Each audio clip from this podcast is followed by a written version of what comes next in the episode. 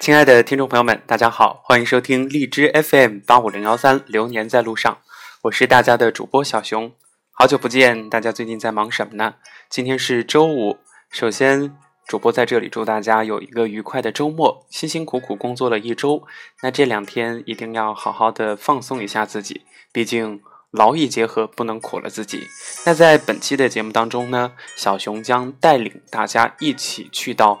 非常美丽的四个村落，可能这些地方的名字大家都不曾听说，但是在听完这期节目之后，我相信大家会对这些地方有一个向往。如果有机会，一定要出去多走走，多看看，去感受这个世间的美好。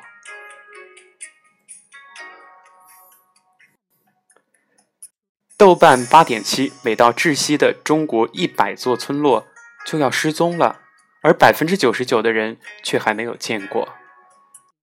那这篇文章来自微信公众号“创意果子”，是一篇原创的文章。如果说大家想要看到文字版本的，可以在微信当中搜索“作者风一样的女子”。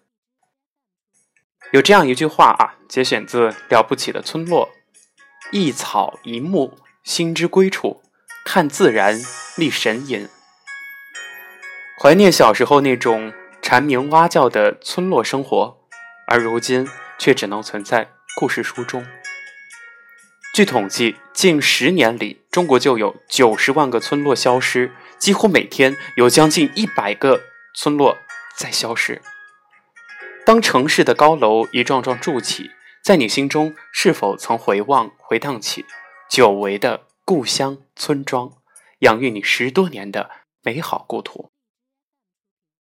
这不，央视一批九零后的摄制团队用了五年时间，跨越三十多个省市，用心血打造了一部中国乡村绝美版的纪录片《了不起的村落》。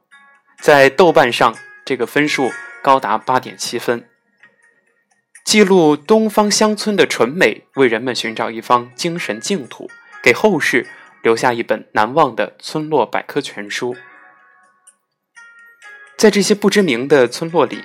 有世界上最干净的颜色，最质朴的民风，美到窒息，每一帧都恨不得截图作为壁纸，堪称是直抵灵魂的纪录片。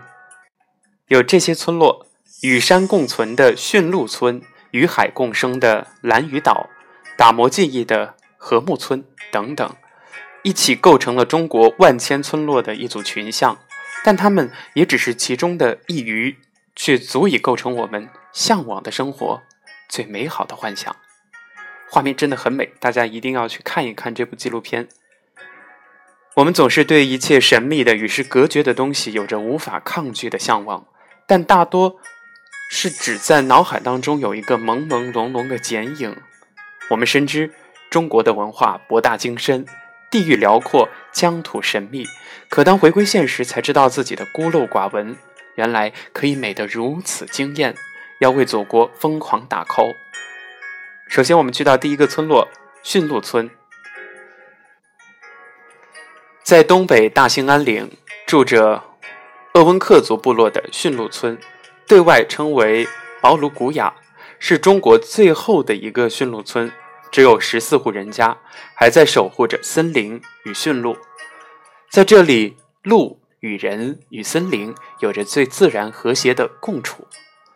秋冬交替的时节，那里的景色随便拍一拍、照一照，都可以作为手机屏保。若有机会，山川与你共前往。其实，这个存在于圣诞老人童话里的鹿，就是那个拉圣诞车的、有脚的。原来。在我们不曾了解的中国山林里，真的存在。他们在深夜放养驯鹿，太阳升起的时候，再将鹿召回，年复一年的喂养，与他们共生活，保护他们不受伤害。正是有这样的一群驯鹿人，中国仅存的两千只驯鹿才得以生存并繁衍。驯鹿人历来的规矩说的是：我们从不赶尽杀绝，只取生活所需。在这个影片的采访当中，有人说，我们鄂温克人不特意打熊的，主要是他到家跟前了，我们才打的。以前打猎有规矩的，碰着十个东西，他们就打五个，剩下的其余的都放走。我们搬家频繁也是这个意思。但是由于游牧的生活枯燥乏味，基本上与世隔绝，所以只剩下老一辈少数在驯鹿，年轻人有自己的追求和向往。其中的一个居民柳霞的儿子雨果也决定离开森林了。雨果在采访中说：“我们和他们想法不一样，我们这一代想去城市里面干我们自己想干的事儿。我知道这样他们会很伤心，但是没有办法。”雨果离开森林时，母亲柳霞在后面看着儿子渐行渐远，却一直含泪道别：“慢点走，雨果，慢点走。”母亲柳霞和儿子雨果告别，一代传统的驯鹿村人与另一代年轻的驯鹿村人的告别。两代人各有各的坚持，没有谁对谁错。只不过，当我们选择理解、妥协时，也开始失去了。驯鹿村人与生俱来的命运，始终与森林和驯鹿并存，这就是这个少数部落最后的使命。他们的归宿就是守护这片即将消失的净土，守护人类最纯真的家园。在岁月的变迁中，坚守着族人的守望；在时代的迁居中，坚守着温柔的山林；在代际传承中，坚守着与驯鹿相伴的生活方式。不随时代洪流卷走，坚守原地。这是最后的驯鹿村。第二个村庄，木里红村。比起驯鹿村，黄山苦竹岭山顶上的一个村子，木里红则要幸运些。居于山顶之上的村民，每天推窗便能够拥抱云海，日出日落。鲜少下山的他们，仿佛是一群修仙之人。现代化对于他们来说太复杂，他们过着远离人群和云海为伴的生活。时至今日，它是黄山最后一个不通公路的村子。这里甚至被称为宫崎骏“天空之城”都无法想象的地方，因为长居山顶上风大，村子的建筑不是典型的徽派建筑，没有两侧的牌坊，只有村子中心的几栋房子有两侧的牌坊，周围的房子可以为它挡风。这里五十二户人家几乎过着隐居的生活。唯一村民串门的小径，就是用原木掉下悬崖，硬生生的在空中建造出一个悬空阳台，这就是连接家家户户的村路。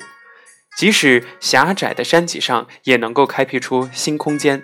村民世代在家门口修建栈道，用自己的方式生活。当然，在这里食物都是自给自足，均来自自家的菜园鸡舍。日子不急不缓，时光。不急不躁，清朴又恰当，或一顿纯享餐食，白粥、水煮蛋、腌菜、玉米；或用自己放养的高山鸡烹饪一道美食，也无需放调料就清香四溢。倘若要添置生活用品，则需要步行五里山路到山脚，坐一天两班的班车去镇上解决。而连接山上与山脚的，只有一条蜿蜒上山的木阶小路，是一条藏在竹林里的木栈道。原来生活不止眼前的苟且，还有远方的诗与田野。这句话用来形容木里红村，再恰当不过。这里保留着城市人向往的安宁生活，外人只有亲自登上山路，拨开云海，才能看见它的样子。他们守着祖屋、祖田，不慌不忙的过着日子，几乎都要快被世人遗忘了。自建村三百多年来，如今人口也越来越少，村子中仅剩十二户，大多都是老人。村中的空屋越来越多，年轻人不再在木里红村出生，这里被荒废是迟早的事情。而关于木里红村的记忆，也会随着最后一个老人的离世而消失，听着会让人觉得有一些心痛不已。然而，木里红村还不是最特别的，位于新疆西北部喀纳斯深处一个原始村落——禾木村，世界上知道这里的人还不足百分之一，所以这里也被称为神的自留地。生活在这群山环绕密林中的图瓦人，据说是成吉思汗当年留下的士兵后裔。几百年过去了，他们依然在这里世世代代以狩猎放牧为生。而为了抵御严寒，他们有一套属于自己的生活法则，用松木制造了这些小木屋，把沾过盐水的苔藓铺在松木间的空隙中，靠着苔藓的膨胀。使得房间密不透风。除了房屋的岩石，抵御严寒还少不了奶酒。即使因长期的严冬，牛奶产量愈低，但是如果有邻居前来借取，他们还是会无任何条件的借给对方。彼此互相照顾，也是他们世代繁衍下去的秘诀之一。好客更是他们的传统。每家会亲自酿制奶酒。招待远方来的朋友，哪怕没有 WiFi，没有电子设备，他们的娱乐生活也从不枯燥。在冬日的雪地里跳舞、踢球、射箭等等，齐聚一堂，欢乐地玩笑着。到了夜晚，在漫天的星空下，围在篝火堆旁，喝着奶酒，吃着手把肉取暖，因为这里有着人与人之间的人情味。即便一年十二个月中有七个月的大地都是被漫天的大雪覆盖，但冬去春来，那漫山的野花和肥美的牧场又是一派好风光。作为这里少有的年轻的一代，叶子说：“禾木这么美，怎么舍得离开呢？能够陪着家人身边是一件很幸福的事儿。”在今天节目的最后呢，我们要跟大家介绍的是蓝屿岛，与鹿共处。与山共存，或者是与海共舞，靠山吃山，靠水吃水的传统，成为他们赖以生存的法则。台东的这个与海共生的火山岛小岛蓝屿岛，曾经是李安电影《少年派的奇幻漂流》的取景地。这个穿丁字裤的部落，守护着大海上的世外桃源。没错，在这里，只有男人才会穿丁字裤，并且只有重大的祭祀上。男人才会穿上丁字裤，且布料都是族里的女人亲手编织，在某种程度上展现了男捕女织的传统民俗。蓝屿岛上的人们捕鱼、造舟、织布，他们背靠海洋生活的同时，也守护着海洋，在海岛上建立了自己的乌托邦。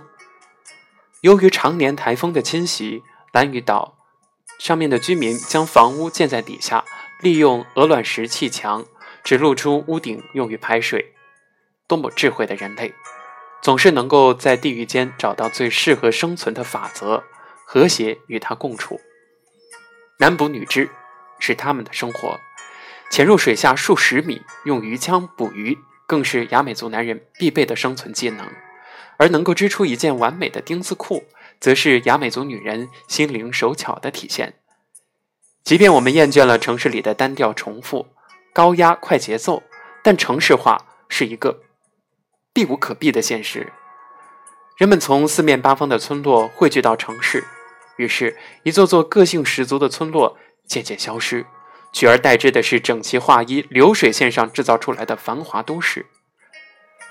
年轻的村民不断涌向城市，等到村庄里的老人逐渐离去。村庄牵住人心的绳索也慢慢断开，那些曾经承载着文明、承载着幸福、承载着美景的村庄，便这样消失了。